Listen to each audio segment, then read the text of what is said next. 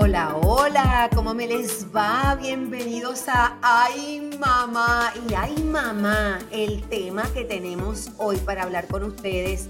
Dios mío, miren, yo soy Giselle Blondet, ustedes saben que soy actriz, presentadora, eh, soy emprendedora y lo más importante, madre de tres hijos y abuela.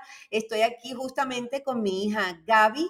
Eh, que ustedes ya pues la conocen estamos como siempre hablando de esas cosas que nos pasan a nosotras las mamás sin juzgarnos, sin juzgar a nadie, pero sobre todo buscando soluciones, ¿verdad? ¿Qué tal, Gaby? ¿Cómo estás, mi amor? Súper bien, aquí. Em, ansiosa y también alegre que estamos hablando de un tema que me parece súper importante y hay diferentes, hay diferentes em, opiniones, ¿no? Que tiene que ver con eh, cómo manejar las emociones de los niños.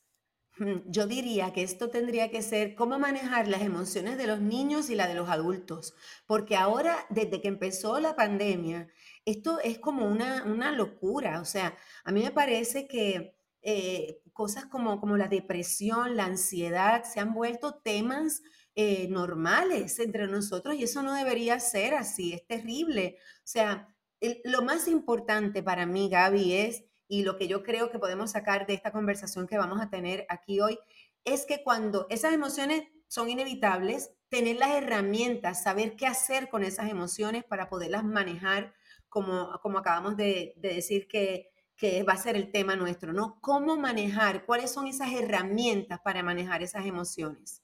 ¿Verdad? ¿Cómo es esto, por ejemplo, Gaby, con, con mi amada nieta, con Sofía, que no tiene ni dos añitos, pero ella expresa muy bien sus emociones? Y Sofía ha cambiado mucho. Cuando ella era súper bebé, ella estaba bien apegada a mí. De momento todo cambió y se convirtió en una daddy's girl. Ella se muere por su papá y ya esa fue la primera emoción o la primera circunstancia que tuve que manejar con ella. Era Em, la, ansiedad de la separación de él y que no quería estar conmigo. Ella me pegaba, una vez me, me aló el pelo, me mordía, daba como sus tantrums, no sé cómo decir eso en español, pero... Sí, sus rabietas, sus, berrinches, sí, pataletas. Pataletas. Y en ese momento, como no sabía cómo manejarlo, era, yo me frustraba, yo me ponía ansiosa, las dos estábamos eh, ansiosas porque una le, se, le pegaba la energía de la otra, no encajábamos. tú sentías que le estabas dedicando mucho tiempo y, amor y todo a, Sofía y que Sofía, tú me decías, mami, yo creo que Sofía no me quiere. Yo, pero ¿cómo no te va a querer? Dios mío, ella te adora. Pero tú tuviste que manejar también esa, esa ansiedad, ¿no? De, primero... Lo peor es que con ese tipo de ansiedad lo que causa es frustración y causa momentos de, tensión donde tal, donde tal vez termines, para mí por ejemplo, en un momento yo recuerdo que yo miré a Sofía, ya yo no podía más y yo ya, no puedo más, grité y me sentí tan y tan culpable que de momento fui de una madre ansiosa sin poder manejar la emoción de Sofía a una madre que entonces Sofía todavía estaba frustrada, pero ya estaba llorando, llamándote a ti, llamando a William, me sentía mal, no quería salir y yo creo que eso es de las, de las primeras cosas difíciles de manejar en la vida de, un, de, un, de una madre primeriza, ¿no? O de cualquier mamá. De cualquier mamá, porque mira que yo los tuve ustedes tres ¿verdad? Y, tú sobre todo eras la más traviesa, ¿no? Entonces yo, sí, sí, tú eras la más traviesa y sigue siendo. Pero bueno, este, la cuestión es que cuando yo te regañaba a ti, por ejemplo, eh, con todo y que mami decía que yo y la psicología y yo y todo eso, ¿no? Que ella me criticaba porque obviamente antes los berrinches y esos problemas, se, eso se resolvía con un chancletazo con, un, con una correa o, no sé cómo le pueda llamar la gente, ¿no? Eh, con una de esas miradas que matan, ya tú sabes, pero eh, después vino el time out y todo eso, pero, pero eh, era peor para mí. O sea, yo te castigaba, te, decía, no, tienes que estar ahí time out porque lo que hiciste estuvo mal y no sé qué, y los gritos eran peores.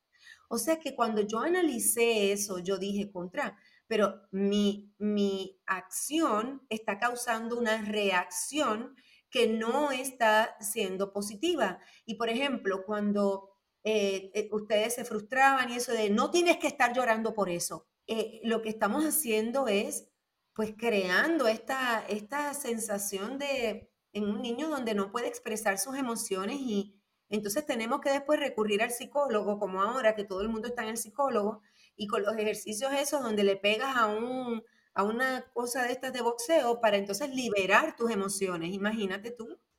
O el time out o ese tipo de castigo, yo sé que mucha gente lo, lo, usa todavía, pero el problema es que ellos no entienden realmente qué es lo que hicieron mal, solamente saben que no lo deberían hacer porque no quieren que los castiguen.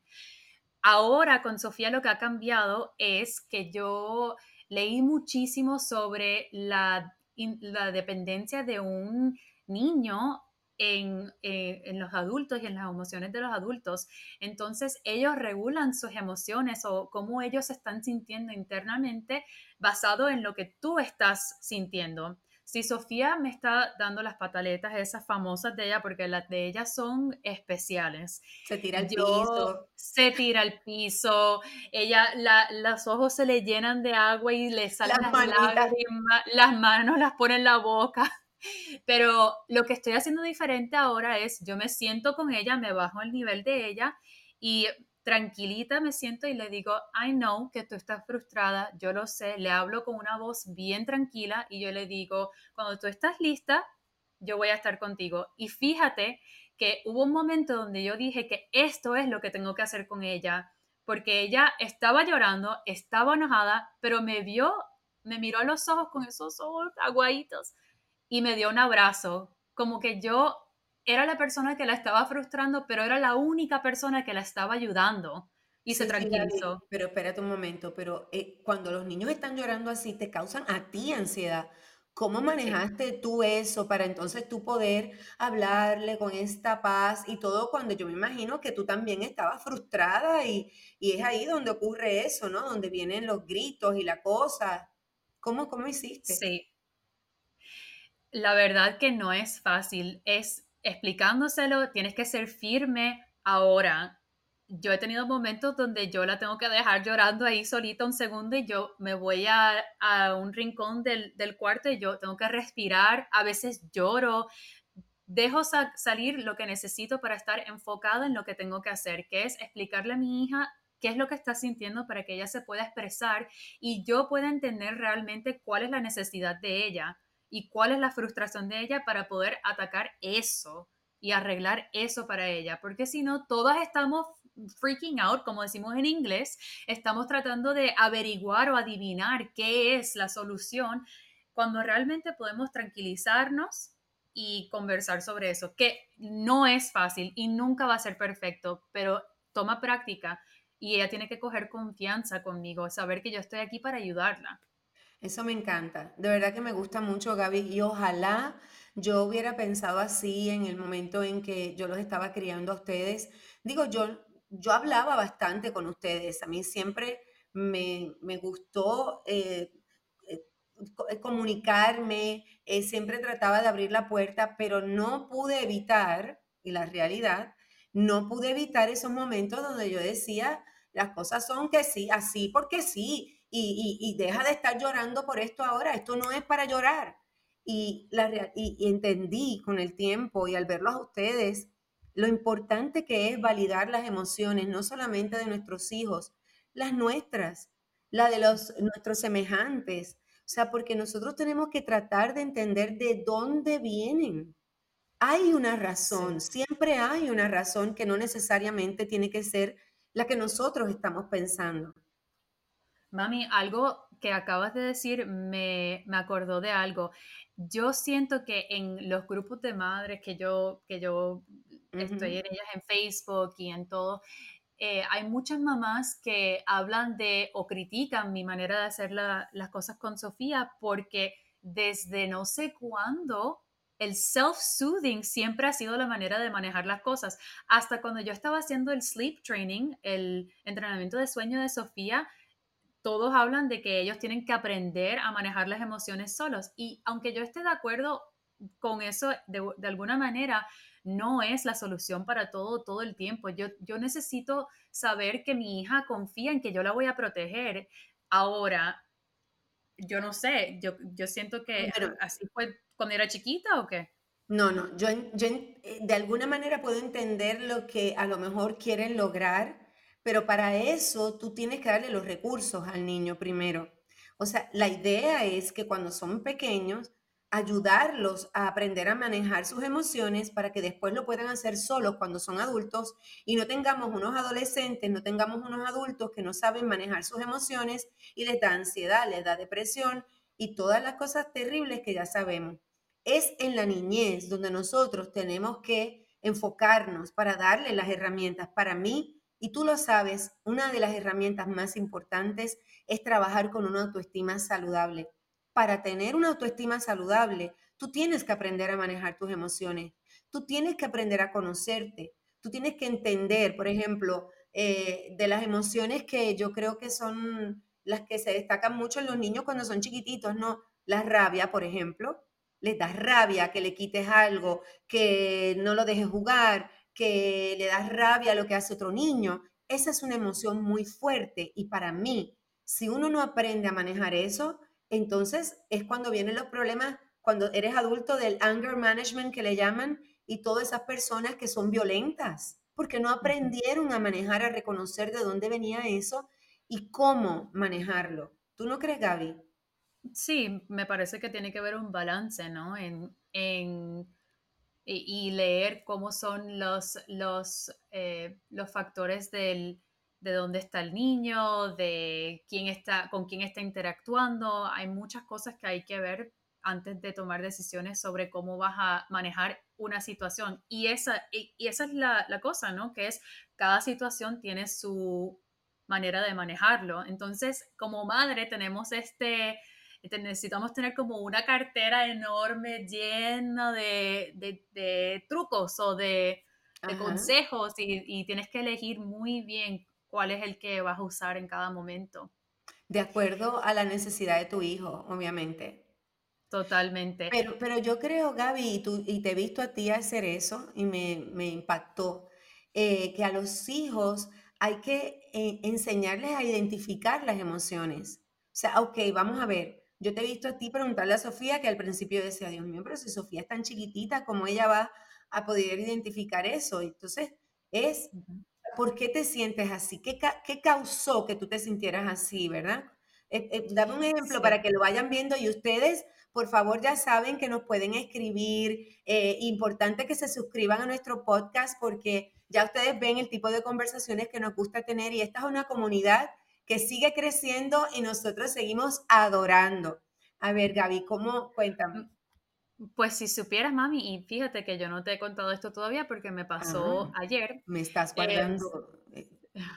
no es que me sorprendió porque yo llevo mucho tiempo ya en eh, utilizando este método con Sofía y hay días donde yo digo, pero es que, ¿será que ella no me entiende? Porque realmente ella me mira con cara de que me entiende, pero obviamente ya tiene menos de dos años, todavía estamos en el learning stage.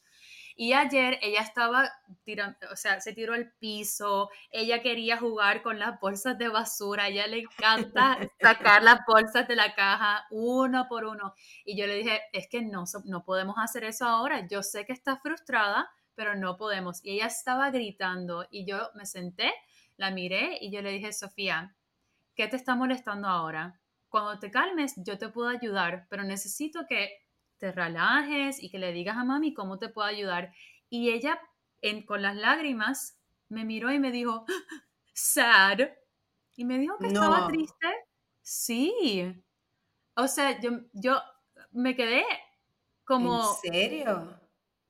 Y es como, y, y, no es la primera vez. Ahora cuando la dejo en la escuela, ella me mira con esta cara y me dice, I love you, mommy. Y es como ella ya está entendiendo cuáles son esas emociones y las palabras que le corresponden a esas emociones. So, yo creo que el error que cometemos como padres es, es, es, pensar que ellos no entienden lo que estamos diciendo, que nosotros somos lo que le estamos dando el, el, nombre a lo que ellos están sintiendo, cuando realmente ellos saben, simplemente no tienen las palabras todavía. Ese es nuestro deber, es enseñarles cómo comunicarnos eso a nosotros. Me encanta. Entonces, eso y es... Validar, es validar, y validar sus emociones, validarlas. Totalmente. O sea, e, está bien, o sea, y, y, y bueno, eh, en eso en una circunstancia, pero me imagino que en otras circunstancias, que es cuando estamos hablando de la tristeza, estamos hablando de frustración y quieren llorar, en lugar de decirles, pero no tienes que llorar por eso o lo que sea, está bien, yo imagino que, o sea, es dejar, enseñarles a expresar sus emociones.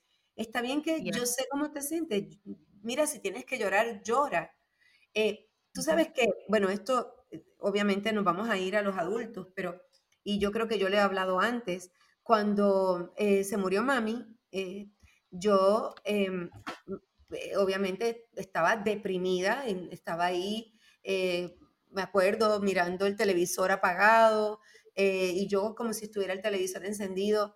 Ahí pasaba horas, horas, no, no quería hacer nada. O era mami, era, formaba una parte demasiado importante en mi vida. Siempre estaba conmigo. Yo hablaba con ella todos los días, todo el tiempo. Me ayudó a criarlos ustedes.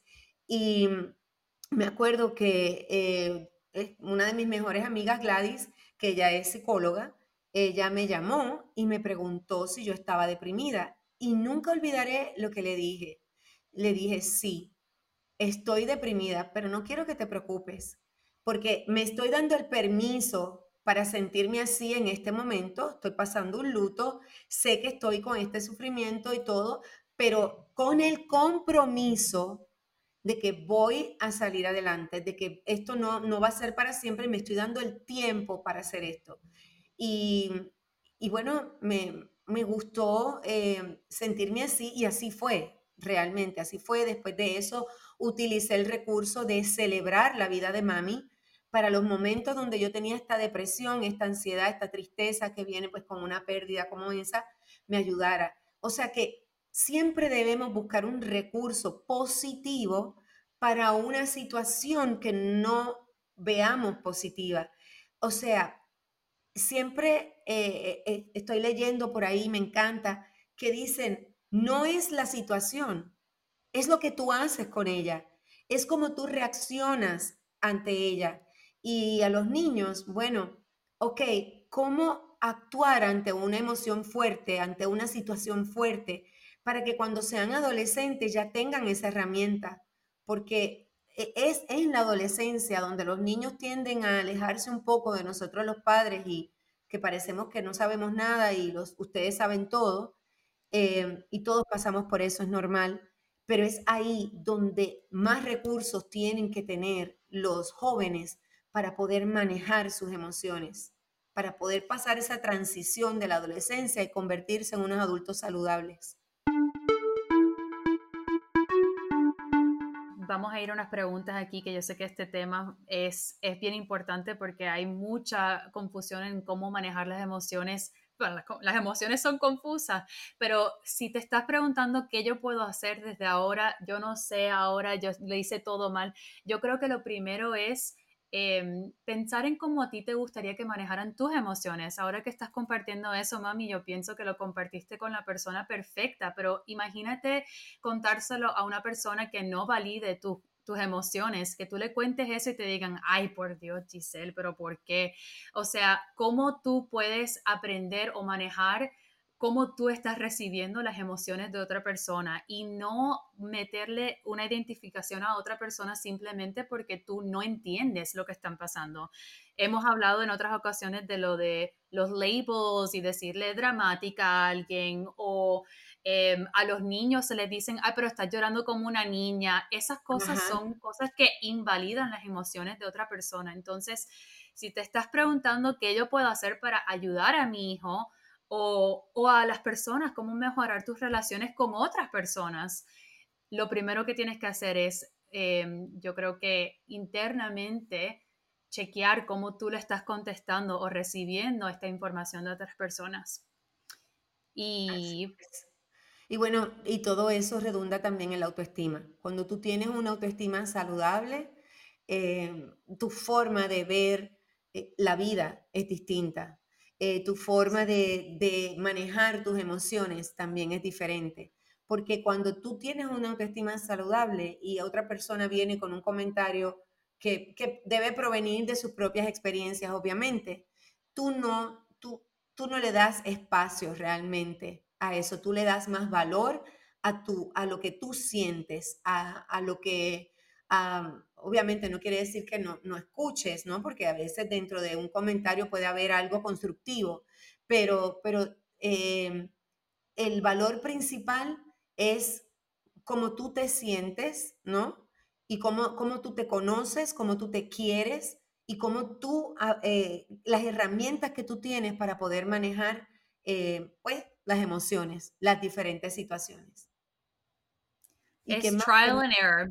Trial and error. Mira, quién, a ver, Gaby, eh, la primera pregunta es de Carolina 28. Sí, Carolina 28 dice, em, nos dejó esto en Instagram, cuando nuestros hijos hacen, bien, hacen berrinches, hay que asegurarse que no estén cansados y que sus necesidades básicas estén cubiertas. Ajá. ¿Qué opinas, Gaby? Pues sí, yo, yo creo que, que sí, que es lo, lo primero, pero me parece bien, yo estoy de acuerdo. Bueno, eh, yo creo que lo que se refiere es, por ejemplo, que haya comido, que no sea un berrinche porque eh, tenga demasiada hambre, eh, que, por ejemplo, si, si, usa pañal, que a lo mejor puedes revisar que, que, tenga su pañal que esté seco, que esté limpio.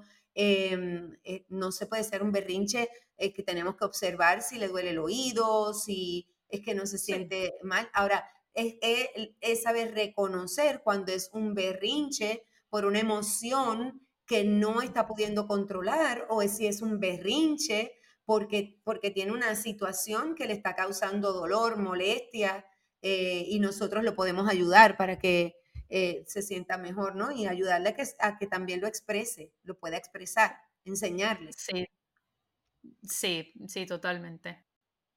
Vivi te pregunta, Giselle, ¿cómo lograr sacar esas emociones a nuestros teenagers si casi todo el tiempo quieren estar alejados de nosotros los padres? Ay, bueno, mamá, esa está buena. Vamos a ver qué dice. Esa está buenísima y yo lo viví con cada uno de ustedes, con unos más que con otros, ¿no? Con ustedes tres. Y teniendo dos niñas y un varón, pues es como que uno tiene que ir como medio adaptarse, ¿no? Pero eh, los niños no deben y los adolescentes menos deben estar solos todo el tiempo. Nosotros los padres debemos buscar actividades, em, tú sabes, cosas que, que los, los acerquen más a nosotros. Como yo dije ahorita, para mí la adolescencia es eso, es la transición.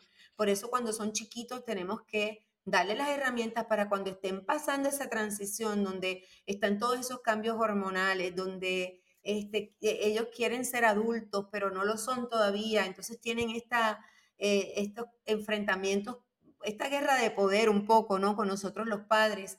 Es el momento de nosotros estar más cerca de ellos y observar detenidamente cuál es la actitud y, cuáles son las reacciones que ellos están teniendo.